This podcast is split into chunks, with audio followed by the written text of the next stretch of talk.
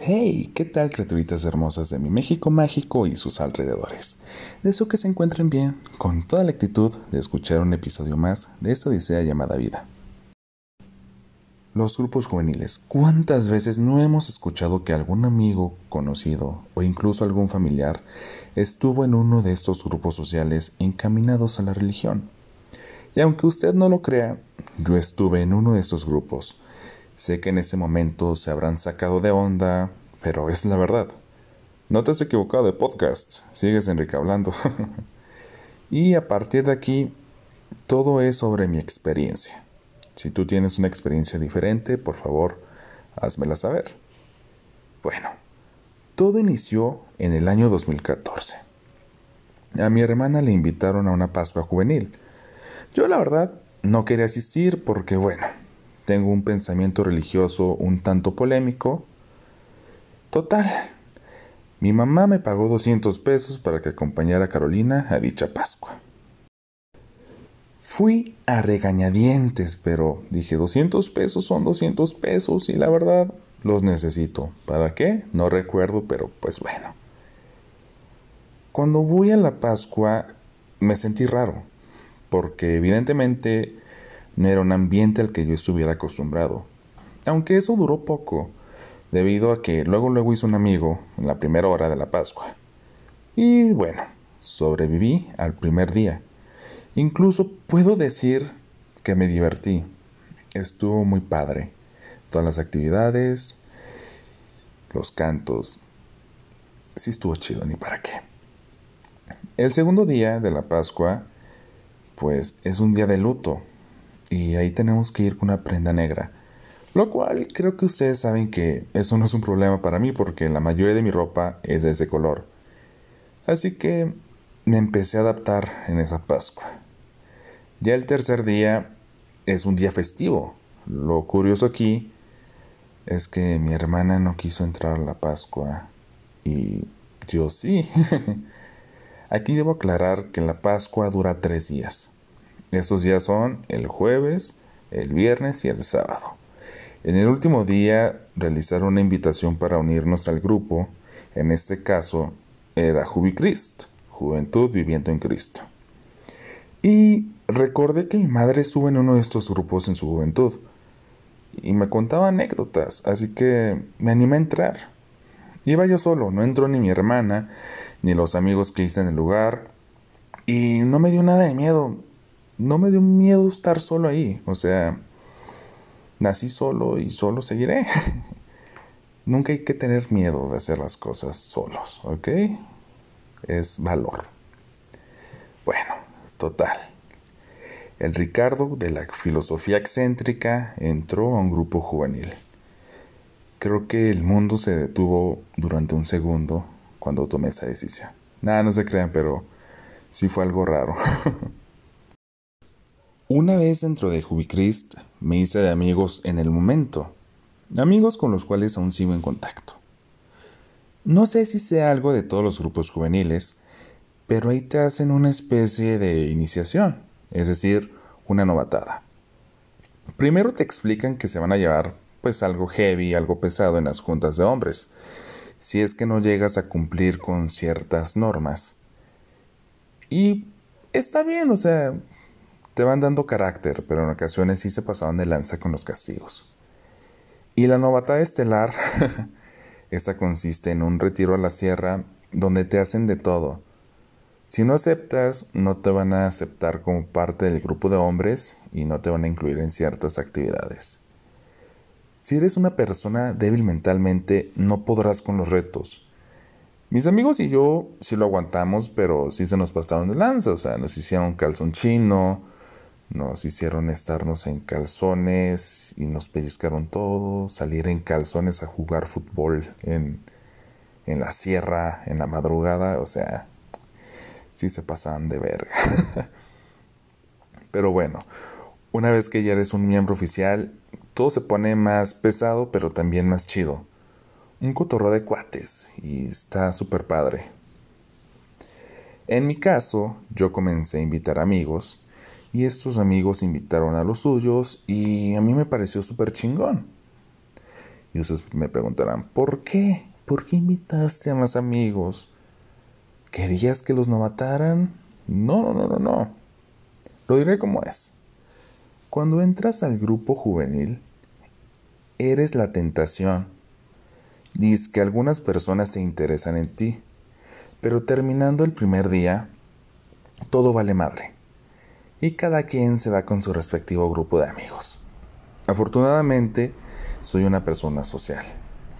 Y no estuve solo.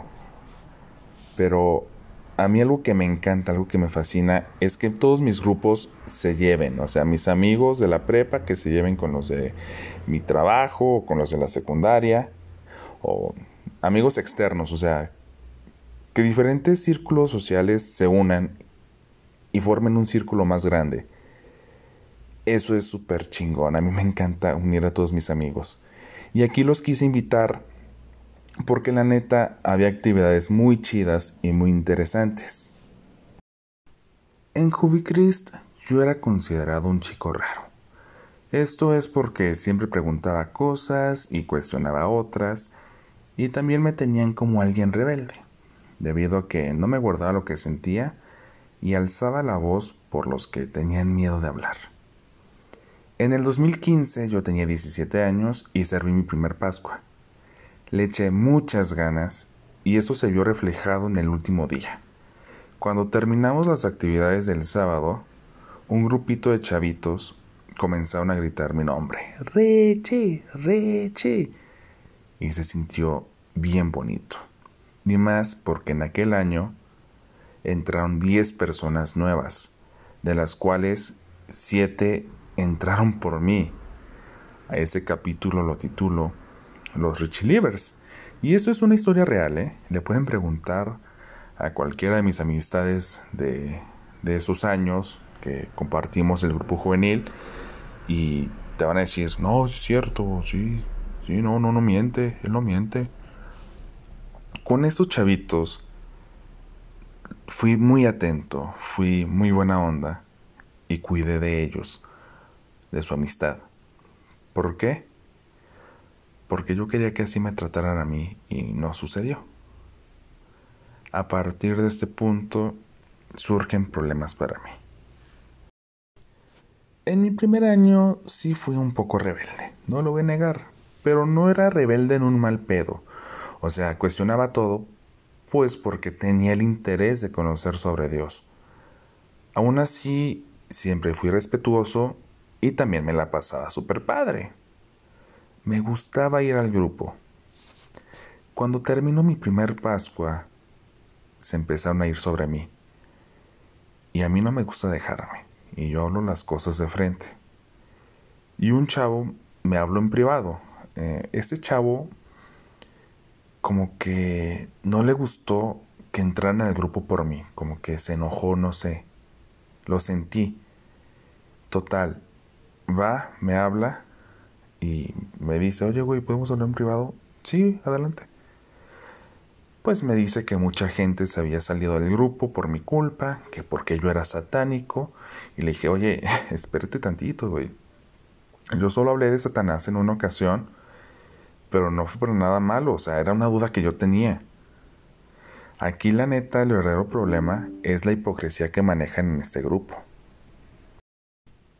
Y sí, o sea, Después de un tiempo hubo una baja en el grupo y esto les empezó a preocupar y de hecho realizaron una junta después de que este güey hablara conmigo. Fue a la siguiente semana. Aquí ya había, de los Rich a esto ya había pasado como un mes. No, no, no, un poquito más, unos tres meses. Y me empezaron a culpar a mí de todo. En esa junta estábamos todos los integrantes de Jubichrist y un chavo dice, oigan, pues es que hay que dar propuestas porque pues está saliendo se están saliendo muchos chavos. Y nadie decía nada.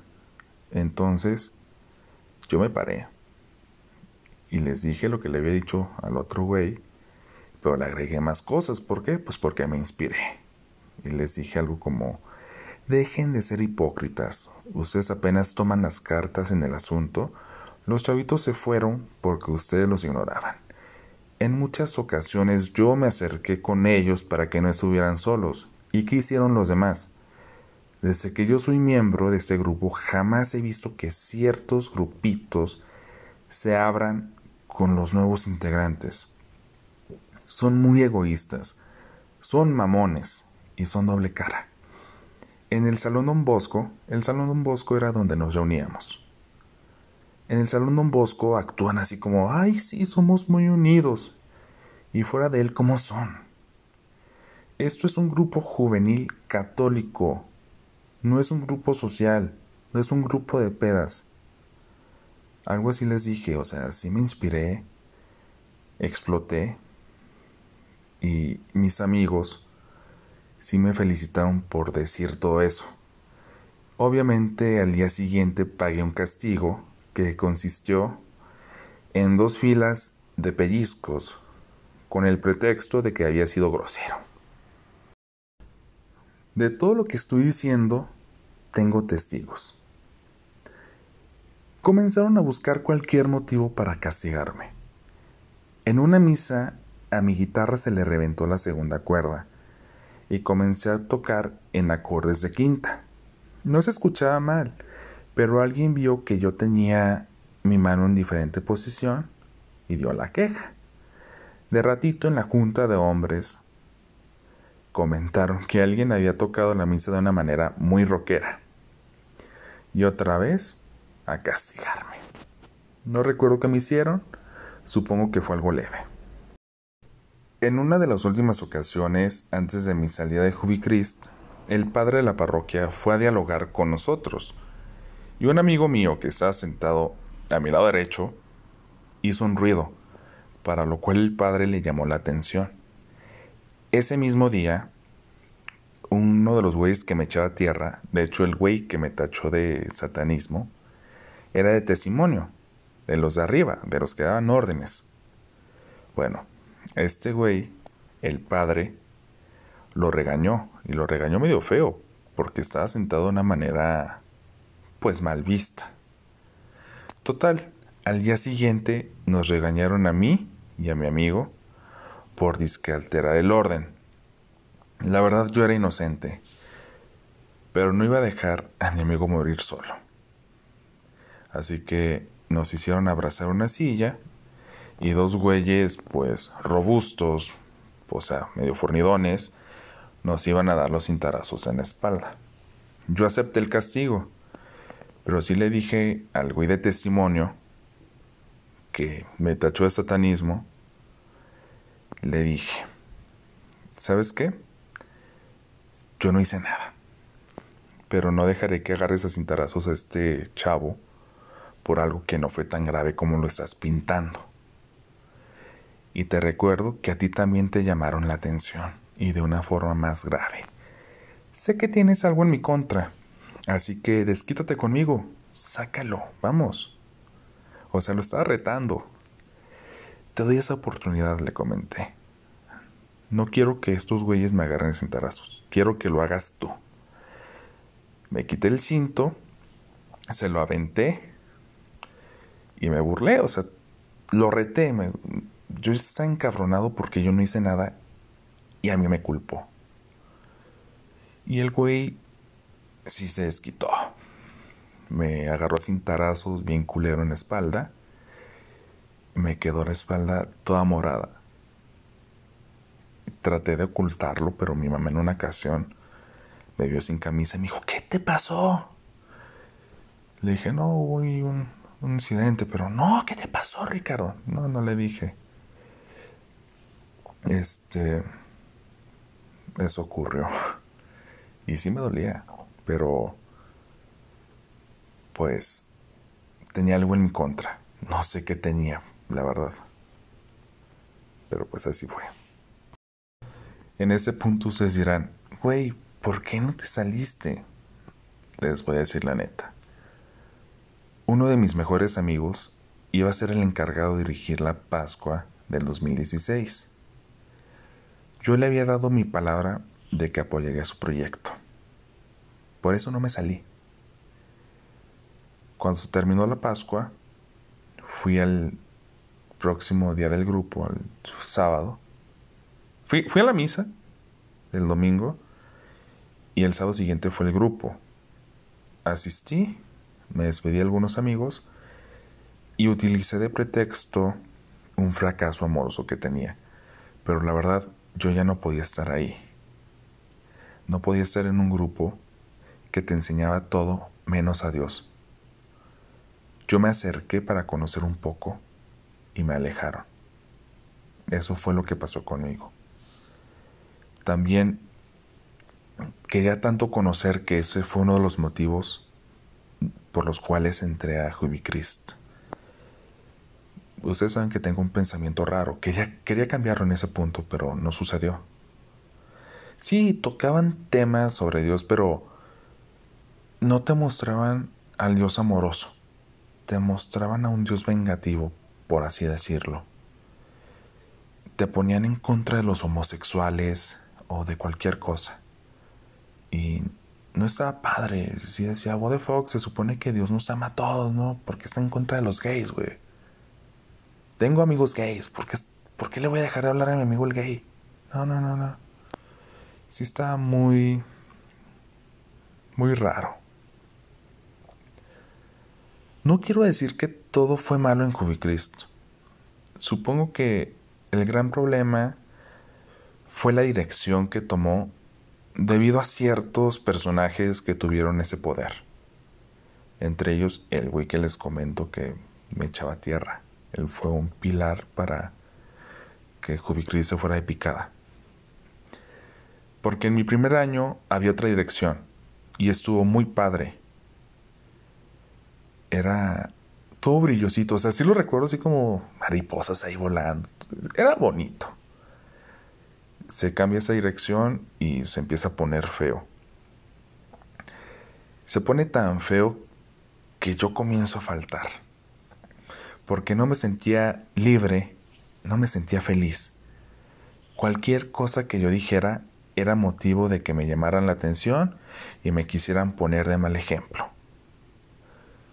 Me querían poner de mal ejemplo solo por querer aclarar cosas o decir las cosas que veía por tratar de ser la voz de los que nadie escuchaba. Había gente hipócrita, pero también había gente, ay, gente dedicada a Dios. Y eso era bien bonito de ver. No todo estaba perdido ahí. La raza motivaba bien cañón cuando iban de corazón. Y si hoy me encuentro una de esas personas, nos saludamos bien bonito, con mucho gusto. Es como todo en la vida. No hay 100% cosas buenas ni 100% cosas malas. Hay un equilibrio. Y para serles honesto, no me arrepiento de nada de Jubichrist, porque conocí gente increíble. Uno de esos amigos fue el director de ese grupo recientemente, hace como dos años más o menos. Y supe que hizo un mega trabajo, algo diferente y algo muy bonito. Tristemente no me tocó ver esa obra, pero varios colegas que siguieron ahí me comentaron que ese era el grupo que yo quería y necesitaba.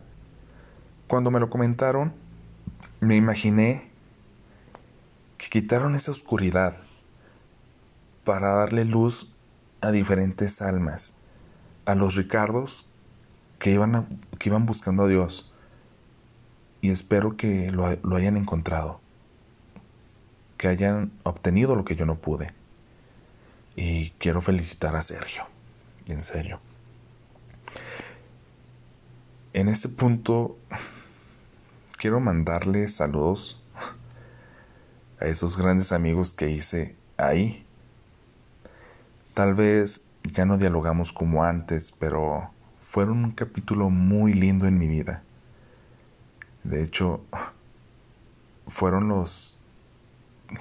En mi primer concierto con Sprung, los miembros de Jubicrist, mis amigos, fueron a verme. Hice la invitación general. Fueron mis amigos. Y los tengo muy presentes. A Sergio, a Lalito, a Daniel, a Rompani, a Lilia, a Fer Castro, a Luis Cachetes, él también formó parte de, de a Eddie, a Mauri, a Mayavi, a todos los Richilivers. Gracias. Gentes, gente como ustedes, gente como ustedes es la que se necesita en el mundo y los recuerdo con mucho cariño. Si tú estás en un grupo juvenil, cuéntame tu experiencia. ¿Es muy diferente a la mía? ¿Muy similar? Me gustaría saber. Gracias por quedarte aquí. Esto fue Rick hablando.